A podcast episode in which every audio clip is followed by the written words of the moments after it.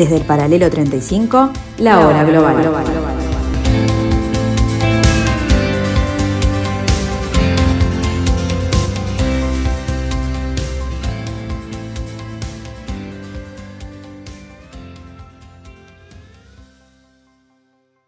Muy pero muy buenas tardes amigos, bienvenidos a este jueves 12 de mayo del año 2022, bienvenidos a este nuevo capítulo de La Hora Global en su cuarta temporada. Bienvenidos a este pedacito de la programación de Radio Mundo en el 1170M de vuestro dial, que a partir de ahora intentará durante una hora entender este nuevo desorden mundial tal cual lo dice nuestra presentación. Por ahora lo que haremos ya de inmediato es abrir la ventana gracias a eh, poder escuchar y poder ver a la gente de Dolce Vele, a la gente de Euronews, Telemundo de México, quienes a través de sus noticias nos hacen poder seleccionar algo muy rápido que nos permita dar un pantallazo de cómo está girando el planeta en este día.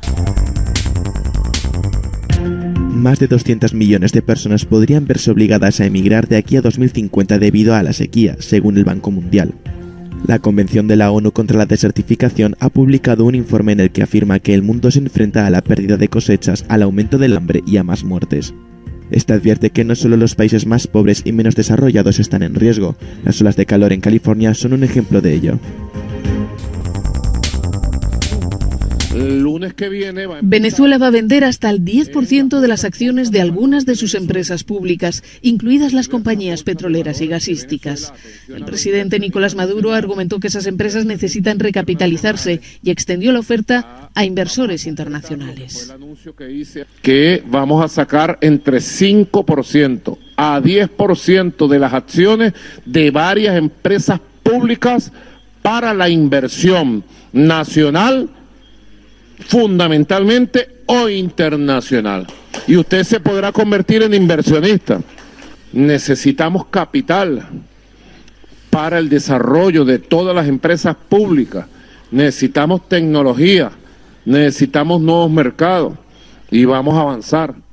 Bajo el gobierno del difunto Hugo Chávez, cerca de 1.200 empresas fueron expropiadas en numerosos sectores, entre ellos el petrolero, que es la piedra angular de la economía venezolana, pues supone el 95% de sus exportaciones. El chavismo también instauró una política para desincentivar la presencia de compañías internacionales en el país. Una política que Maduro se replantea ahora porque necesita dinero de forma urgente para relanzar su industria energética, muy deteriorada por falta de inversiones.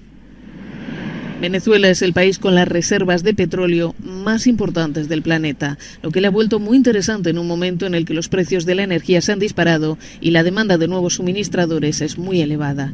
Incluso Estados Unidos trata de tender puentes con Caracas tras años de bloqueo y duras sanciones.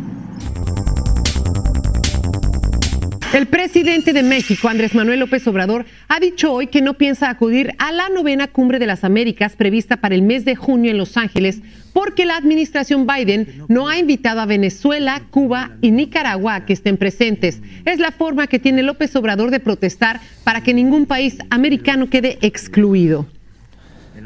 Lo voy a adelantar. Si eh, se excluye, si no se invita a todos, va a ir una representación del gobierno de México, pero no iría yo. López Obrador descartó que su eventual ausencia de esta cumbre de las Américas pueda tener un impacto negativo en la relación bilateral México-Estados Unidos.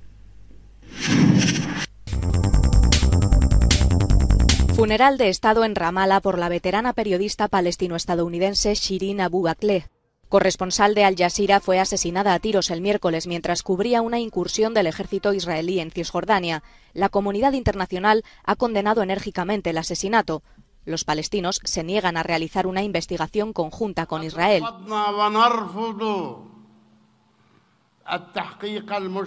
Hemos rechazado y seguimos rechazando la investigación conjunta con las autoridades israelíes porque son ellas las que han cometido el crimen y nos remitiremos inmediatamente a la Corte Penal Internacional para procesar a los criminales, ha explicado el presidente Mahmoud Abbas.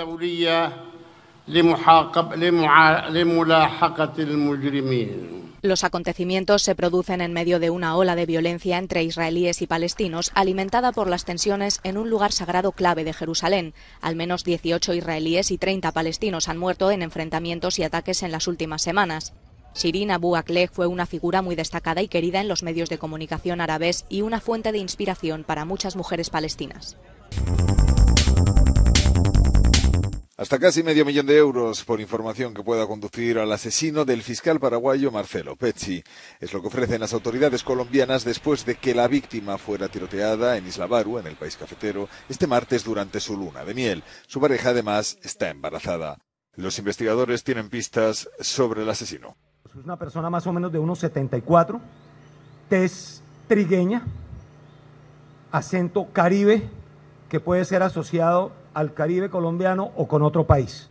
La policía colombiana considera que el motivo del asesinato está relacionado con la actividad de Pezzi, uno de los fiscales más respetados. En su país formaba parte, además de una red internacional de la lucha contra el narcotráfico. Las fuerzas de seguridad están trabajando en carreteras y pasos fronterizos y se ha compartido información con Interpol y Europol.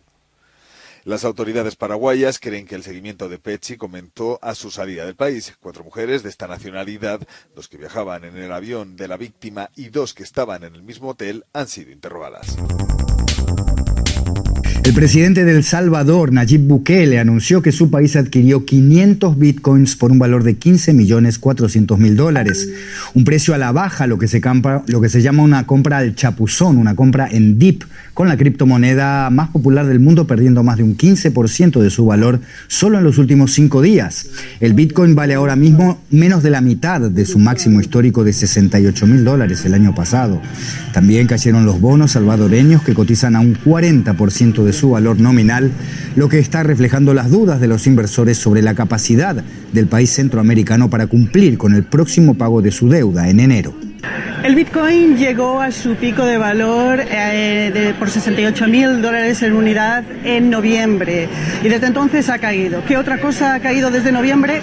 El Nasdaq. Esto es lo que está pasando. El Bitcoin se está haciendo una correlación con todos los activos financieros, sobre todo de alto riesgo. Está teniendo la misma evolución que las bolsas y por eso ha bajado tanto. Ahora mismo el Bitcoin no se está configurando como el refugio de la inflación que se decía que iba a ser. Bukele dijo que el Bitcoin iba a ser su gran apuesta, lo dijo en septiembre y desde entonces ha estado comprando Bitcoins. Ayer compró 500 unidades más y Bloomberg, la agencia de Bloomberg cree, considera que puede haber perdido de momento un 28% de su valor. Cercanía y calidez en el trato. Con el fin de las restricciones por la pandemia, la diplomacia vuelve a retomar la naturalidad, algo antes habitual, sobre todo entre dos países con lazos históricos. Y es que Alberto Fernández sigue viendo en España la puerta a Europa. Ahora, con el desabastecimiento de materias primas a causa de la guerra en Ucrania, la metáfora cobra más sentido que nunca. España tiene el 30% de las plantas que regasifican el gas licuado. Y nosotros podemos hacer un acuerdo para ser proveedores del gas licuado con España. Y que ese gas licuado que se convierte en gas natural se distribuya desde España al resto de Europa. Suena prometedor, pero no es tan fácil. El proyecto gasístico de Argentina aún está en ciernes. Este La construcción de un gasoducto desde el yacimiento de Vaca Muerta apenas acaba de comenzar y el país sigue siendo dependiente de importaciones de gas, sobre todo de Bolivia.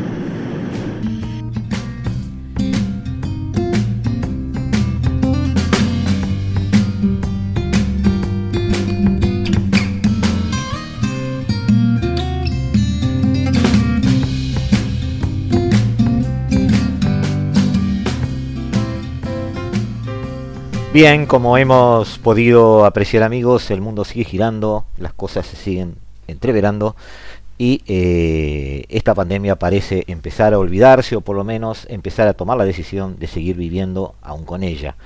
Eh, muy interesante todo esto, nosotros nos vamos a concentrar hoy en dos elecciones que pueden tener consecuencias bastante complicadas para la reconfiguración del orden mundial y también que tienen que ver en algún caso en particular para la reconfiguración de una nacionalidad de un Estado. Hablaremos sobre lo que sucedió en Filipinas, la paradoja de esta elección, en particular de su candidato, hablaremos de esa eh, minoría mayoría relativa que tiene el Sinn Féin en Irlanda del Norte y ver cómo puede este, configurarse esto como un insumo de análisis para eh, futuras apreciaciones o futuros programas sobre en lo que va a desembocar o, cuáles van a ser las consecuencias finales de estas, de estas elecciones. Nos volvemos a ver en un ratito amigos, nos volvemos a encontrar aquí en el 1170M de vuestro dial. Estamos con ustedes en un minuto, eh, o más o menos. No se vayan.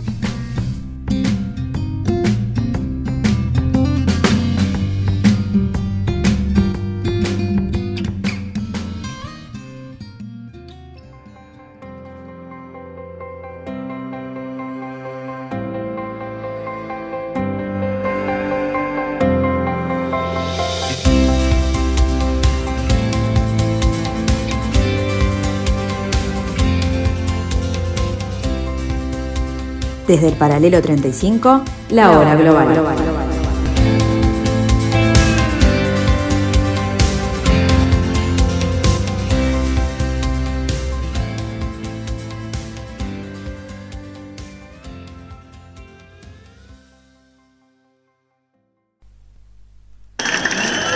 Inmensa alegría entre las filas nacionalistas de Irlanda del Norte. Por primera vez, los partidarios de reunificar Irlanda han ganado con claridad las elecciones. La victoria tiene dos claves. Una, que el Sinn Féin ha centrado sus propuestas en problemas cotidianos, vivienda, sanidad y educación, sin mencionar la reunificación.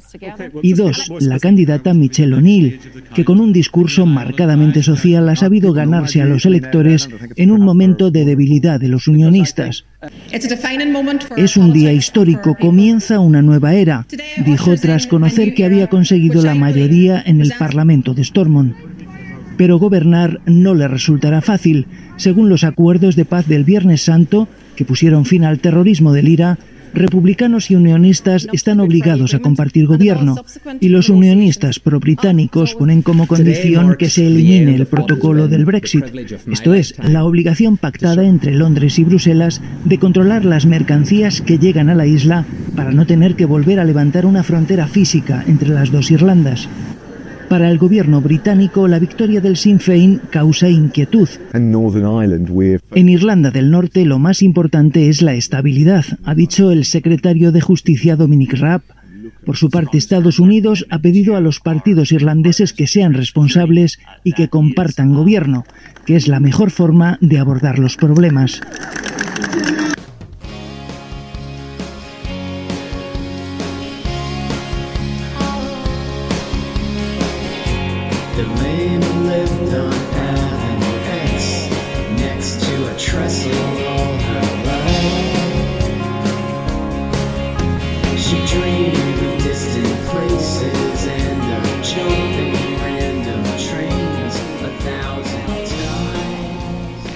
La histórica victoria del Sinn Féin en las elecciones de Irlanda del Norte la semana pasada, que lo convirtió en el partido más grande en el Parlamento descentralizado del Estado, es significativa en muchos sentidos. Por primera vez en los 101 años de historia de Irlanda del Norte, un partido nacionalista ahora es dominante en un Estado que fue diseñado específicamente para asegurar una mayoría pro-unión. Pero Sinn Féin no es simplemente un partido nacionalista. Habiéndose originado como el ala política del ejército republicano irlandés, el principal paramilitar en el conflicto de Irlanda del Norte, es un partido republicano que alguna vez apoyó la lucha armada y prometió destruir el mismo Estado que ahora podría liderar. Por supuesto, el Sinn Féin se ha transformado desde el alto el fuego de, del IRA del ejército republicano irlandés en el 94, pero la reunificación de Irlanda sigue siendo su razón de ser. Y parece más cerca que nunca de lograr ese objetivo con encuestas que sugieren constantemente que también es el partido más popular de la República de Irlanda. Por lo tanto, el Sinn Féin pronto puede liderar gobiernos en ambas partes de Irlanda, fortaleciendo la resonancia de su llamado a un referéndum sobre la reunificación. Pero también permitiéndole dirigir la política en las dos jurisdicciones de manera que facilite su integración.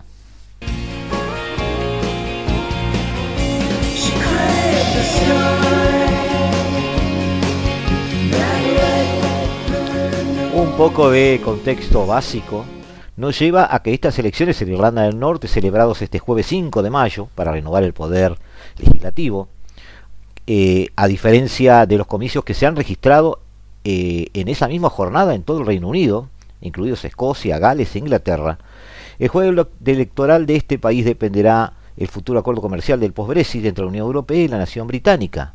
Tiene que ver con eso también.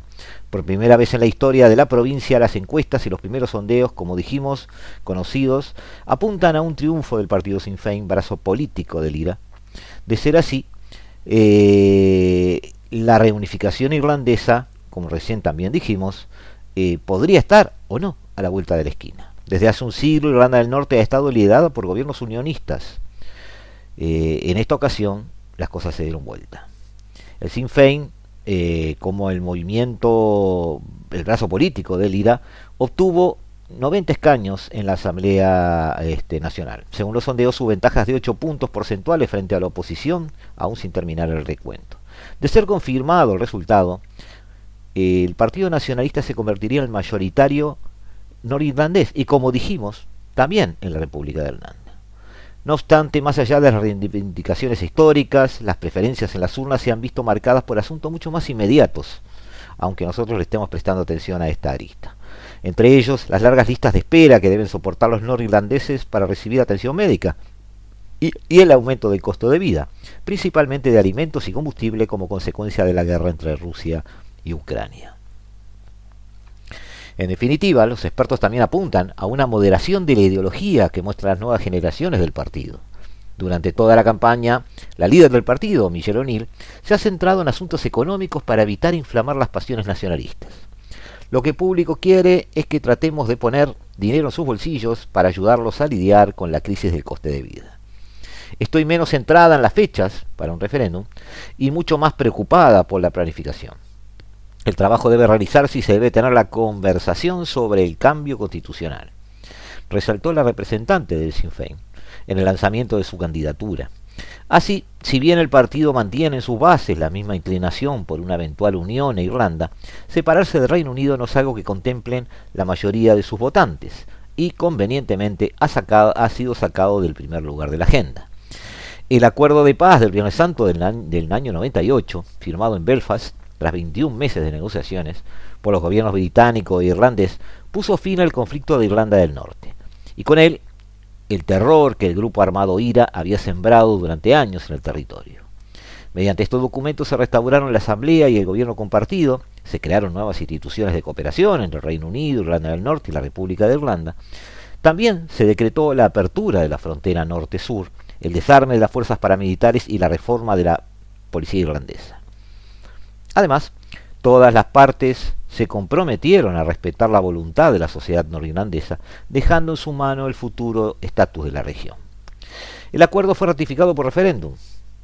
Eh, recordamos que no contó con el respaldo unánime de ambas comunidades. Asimismo, la falta de avances en el desmantelamiento del IRA dificultó mucho la implementación en su momento.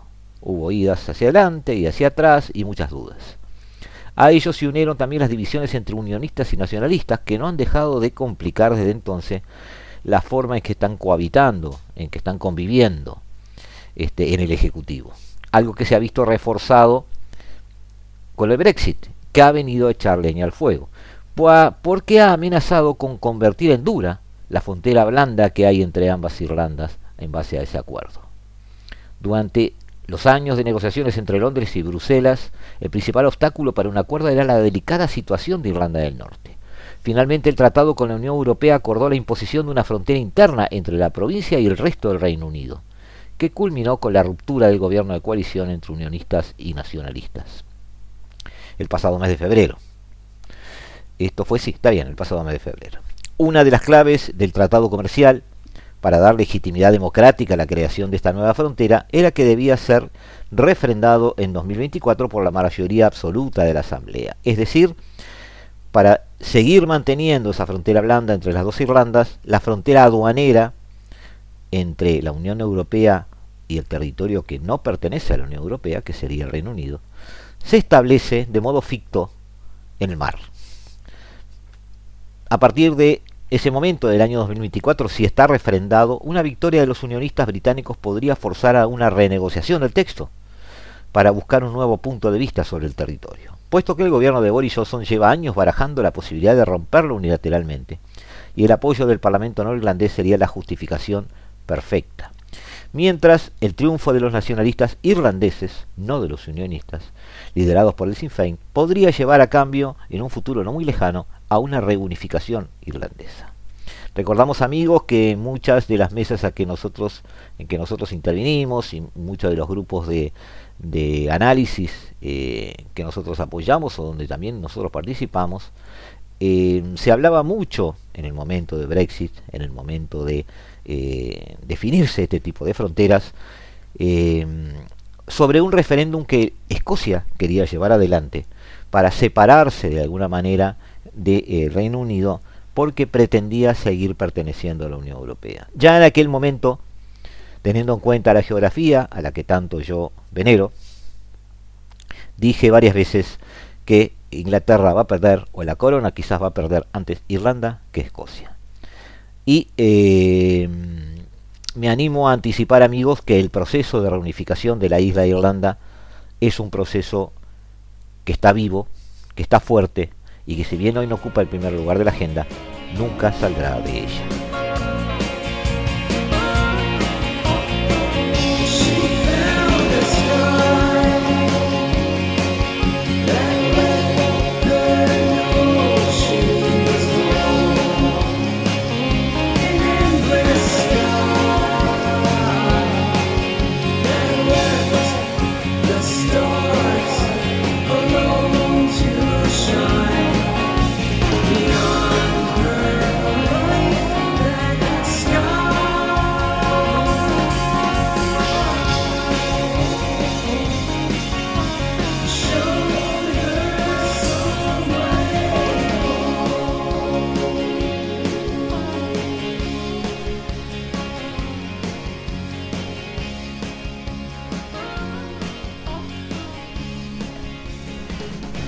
A continuación, amigos, eh, volvemos a recibir después de un tiempo de idas y venidas, de mudanzas, de establecimientos en, cambios de estación en Europa, eh, a Leo Arari, a través de sus abrelatas que eh, tantos nos aportan y tantos nos enriquecen. los dejamos con este nuevo abrelata que hace referencia a un nuevo orden o quizás una nueva época.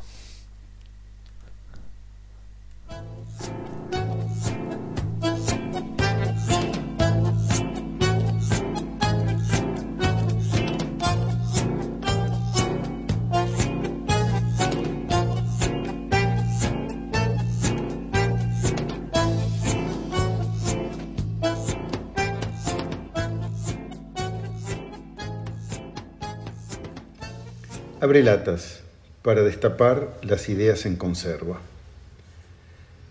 Los grandes debates que ocupan hoy la opinión política en el Occidente giran alrededor de cómo enfrentar la emergencia del poder de China, cómo neutralizar durablemente a Rusia, cómo relanzar la economía post-COVID sin aumentar la inflación, qué hacer con los sistemas de gobierno democrático cada vez más frágiles.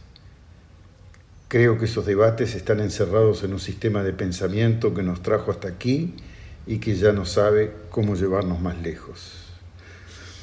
Estamos sintiendo los dolores de parto de una nueva época.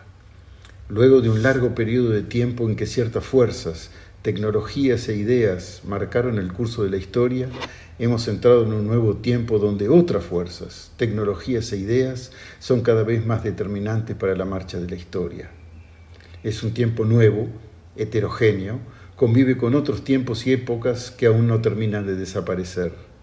Tenemos dificultades para aprenderlo porque no tenemos distancia alguna.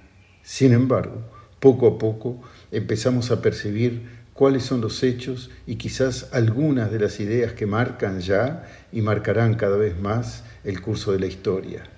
Ese es, en mi opinión, el debate que tiene interés. Entrar en este debate significa estar dispuestos a pensar en un nuevo orden para el mundo, no en salvar a cualquier precio al viejo orden. Algunas características de la época que asoma su cabeza ya son evidentes para millones de personas. El cambio climático es un fenómeno global que afecta y afectará cada vez más a regiones inmensas del planeta. La rapidez de propagación de virus, como vemos con el COVID, también lo es, pero así también la rapidez de propagación de la información y de la desinformación, como vemos con las plataformas sociales, o la libertad del capital que vemos cada día paseándose por el mundo buscando su beneficio. Todos sabemos estas cosas.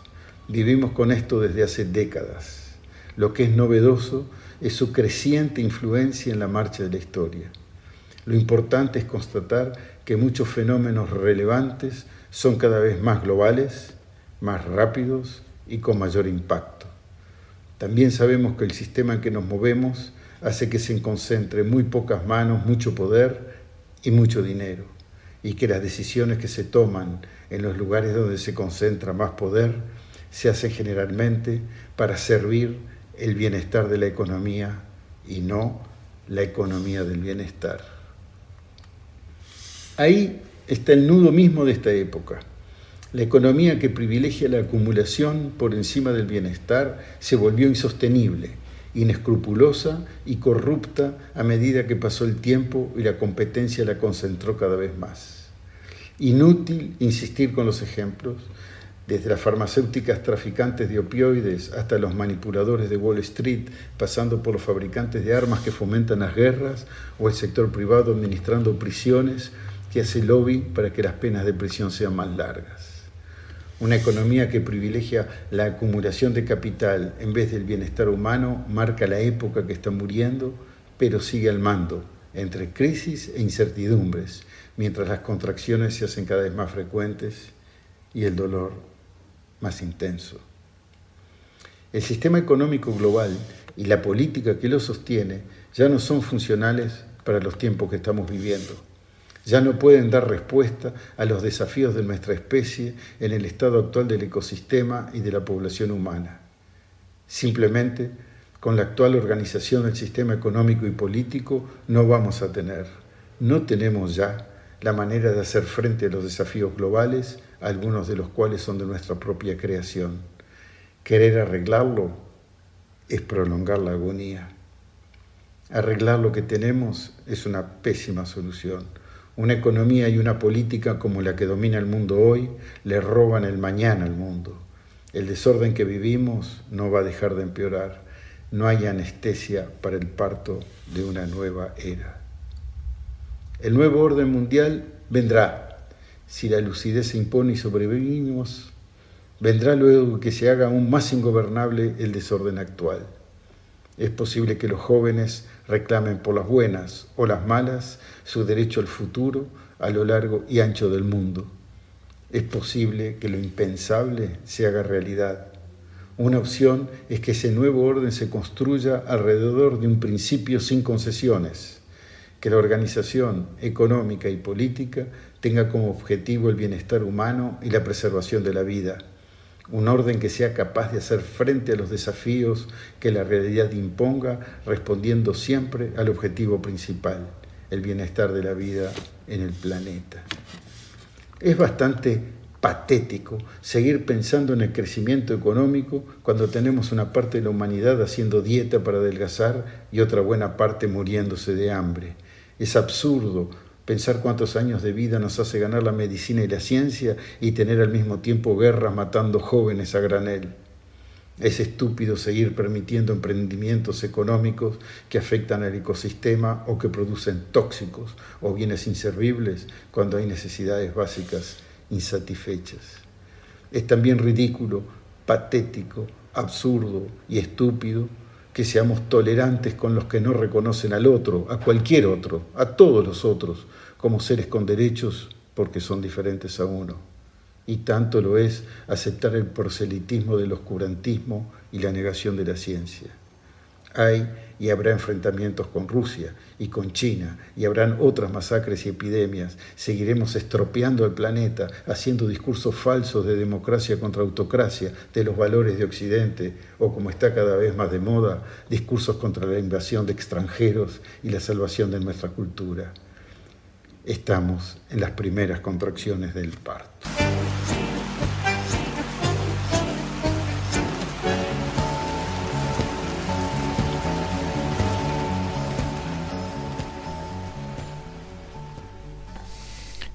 Y bien amigos, eh, volvemos dentro de unos instantes a estar con ustedes aquí en el 1170M de vuestro dial en la programación de Radio Mundo en este pedacito que llamamos La Hora Global. Ya estamos con ustedes, no se vayan, ya volvemos.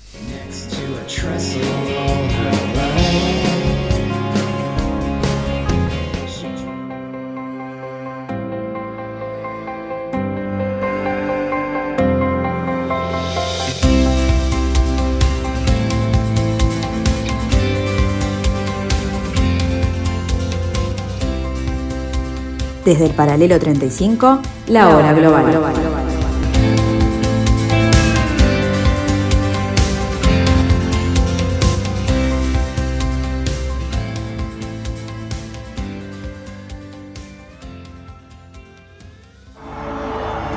Bombón Marcos, hijo del dictador Ferdinand Marcos, logra una victoria histórica y aplastante en las elecciones presidenciales celebradas este lunes en Filipinas. Marcos, de 64 años, ha sumado más de 30,5 millones de votos y dobla en papeletas a su más próxima perseguidora, Leni Robredo, con 14,5 millones de votos. La única candidata mujer y quien en 2016 venció a Bombón Marcos en su lucha por la vicepresidencia, pidió a sus seguidores no sucumbir ante la derrota. Este triunfo supone la vuelta al poder de la familia Marcos y la primera victoria con mayoría absoluta desde que el patriarca fue expulsado del poder en 1986, tras una revolución popular pacífica que acabó con el régimen déspota y corrupto. A pesar de su caída en desgracia, los Marcos regresaron del exilio en los 90, tras el fallecimiento del dictador en Hawái, y fueron recuperando poco a poco su poder político.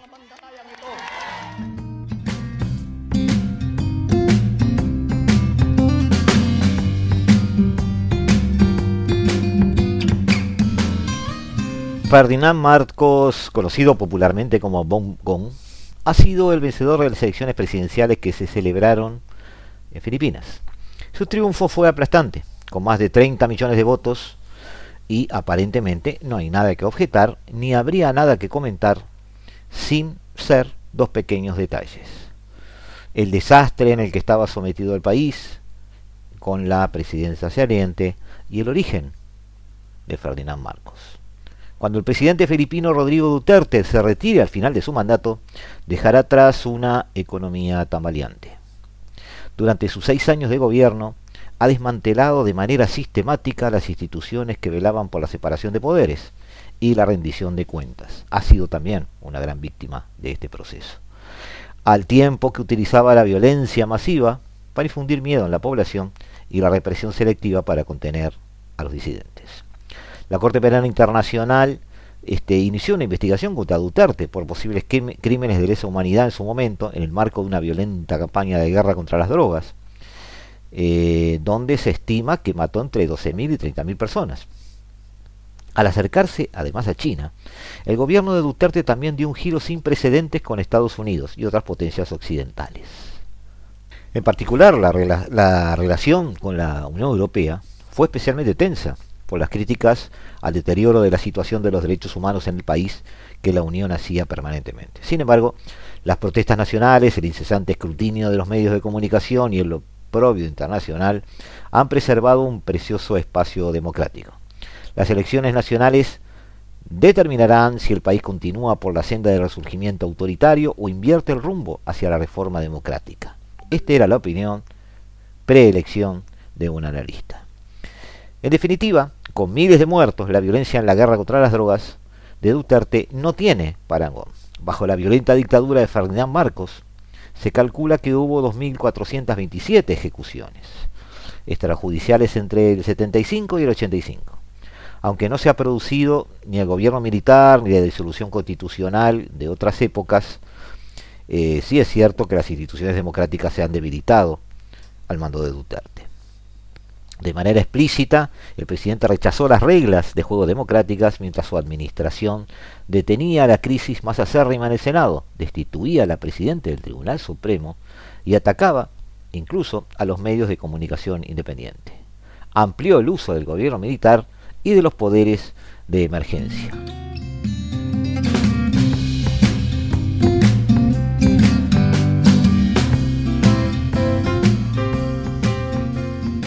Ferdinand Marcos, eh, conocido popularmente como Bongón, ha sido el vencedor de las elecciones, como recién lo habíamos mencionado.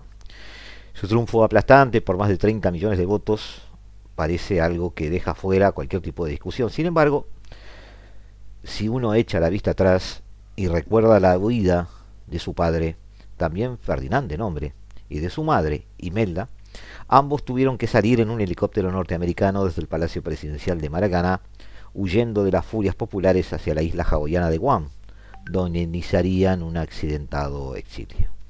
Marcos y su esposa habían encabezado, hay que recordarlo, una dictadura conyugal que durante décadas ejerció con gran dureza y dejó muchos millares de víctimas.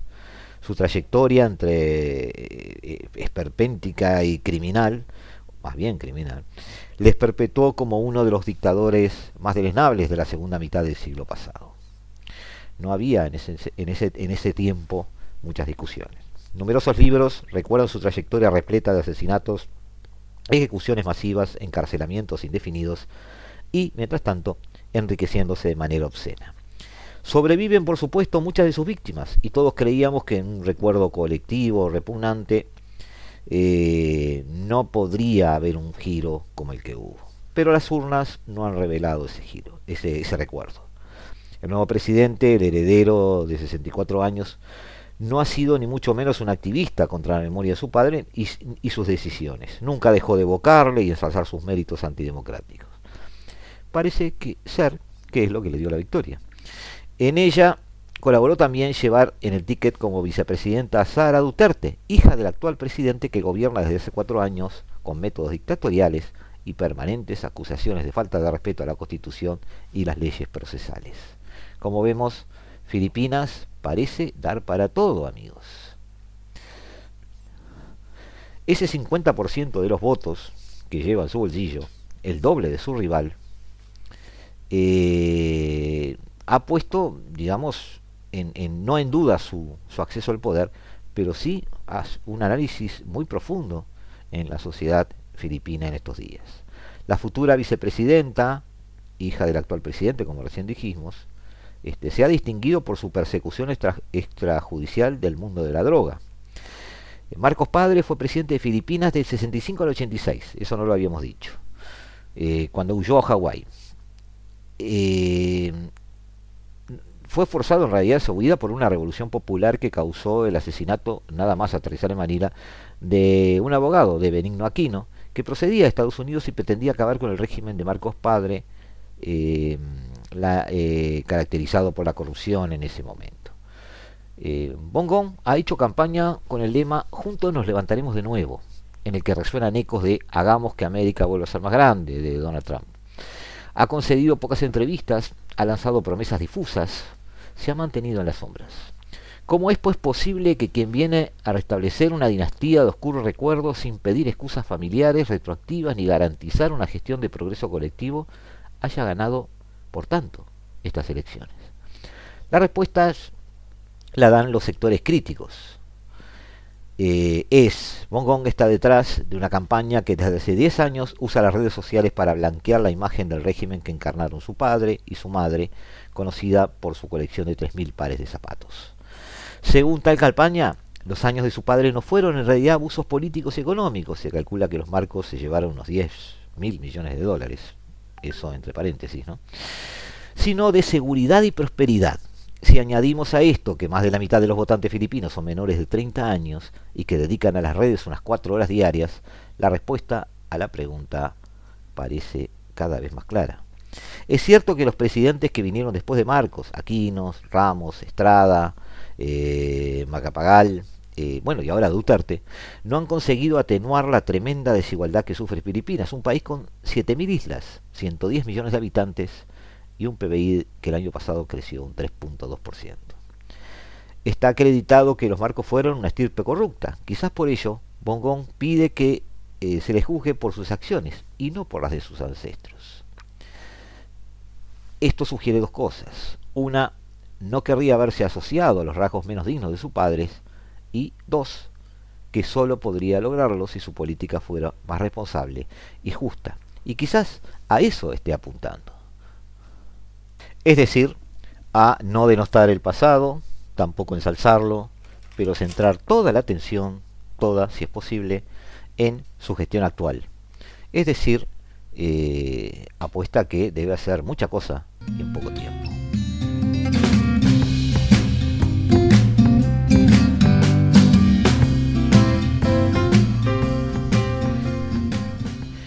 ¿Por qué prestamos tanta atención al tema de, de Filipinas? Bueno, en realidad es parte de un tema global, es parte de un tema que hoy se está discutiendo mucho.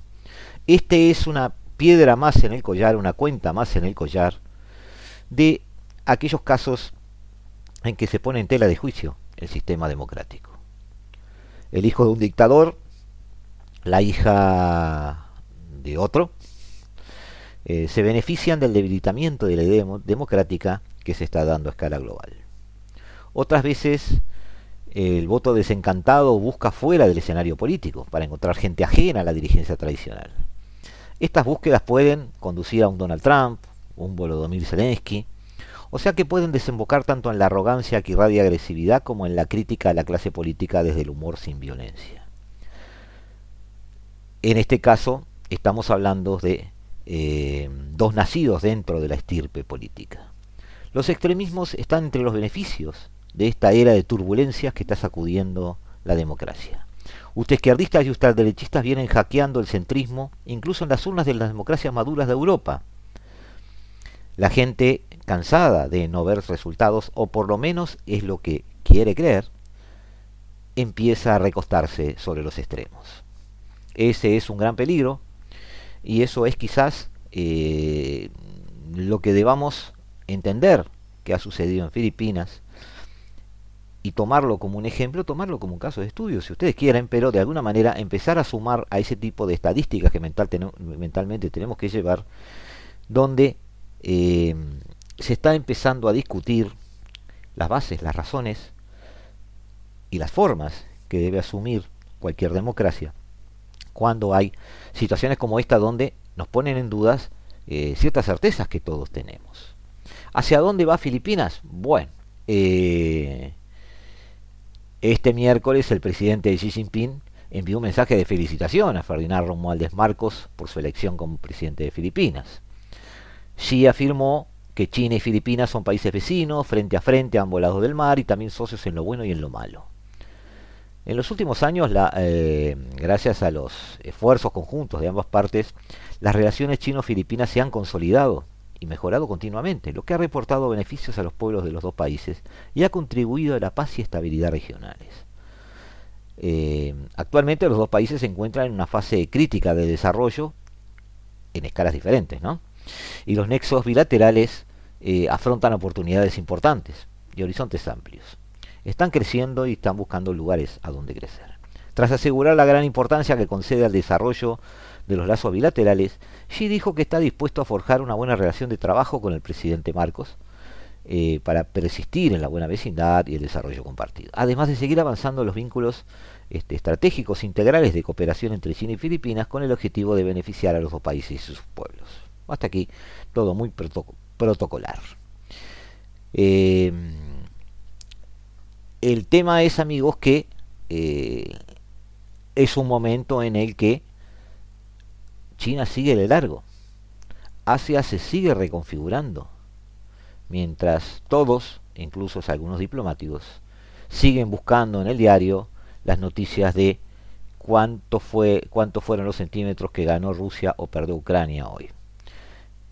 Eh, el mundo tiene muchos rincones, en todos hay vida, el mundo todo es un organismo vivo y vivo en todos sus rincones. Eh, ya habíamos hecho aquí hace unos días un, paneo del tema asiático con eh, Rodrigo Melgar y Carolina García y eh, me permito sugerirles que prestemos atención a estas cosas que están pasando en Asia mientras nos entretenemos con los modelos de tanques que usa este Zelensky eh, cada tarde.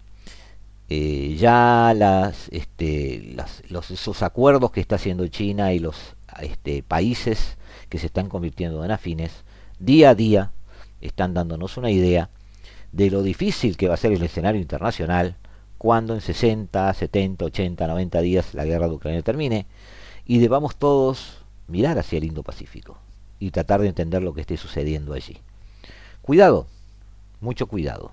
Quizás nos vayamos a encontrar, cuando miremos al Indo-Pacífico, de que ya no es el mismo que habíamos dejado atrás hace 90 días.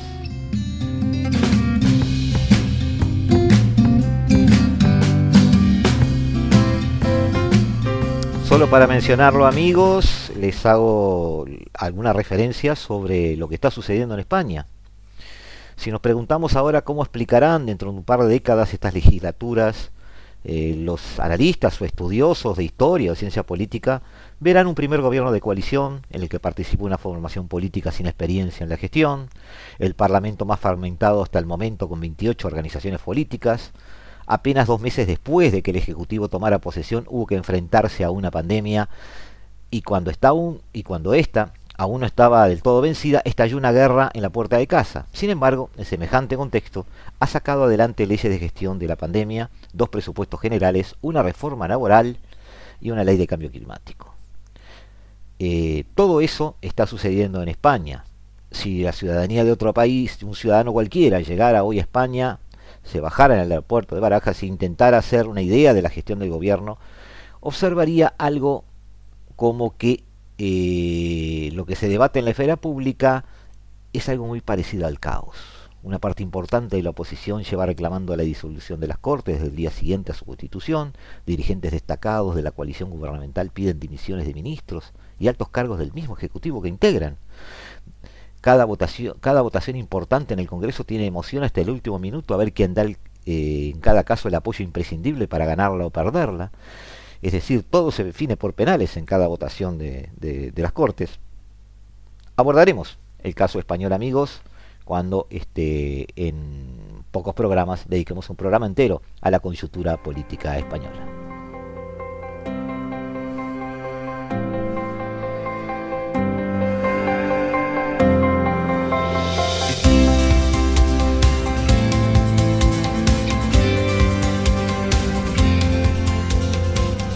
Y ahora, amigos, ha llegado el momento de despedirnos. Ha llegado el momento de decirles hasta luego, hasta el próximo martes y jueves a las 15 horas, cuando, como siempre, en el 1170 AM de vuestro dial, estaremos aquí acompañándolos en parte de la programación de Radio Mundo, obviamente, en este pequeño espacio de interpretación del nuevo desorden mundial que dimos en llamar la hora global. Hasta siempre, que pasen un gran fin de semana eh, los esperamos, los esperamos con nuevas opiniones y nuevos detalles de lo que está sucediendo en este giro del planeta. Chau, chau, chau. Desde el paralelo 35, la, hora global.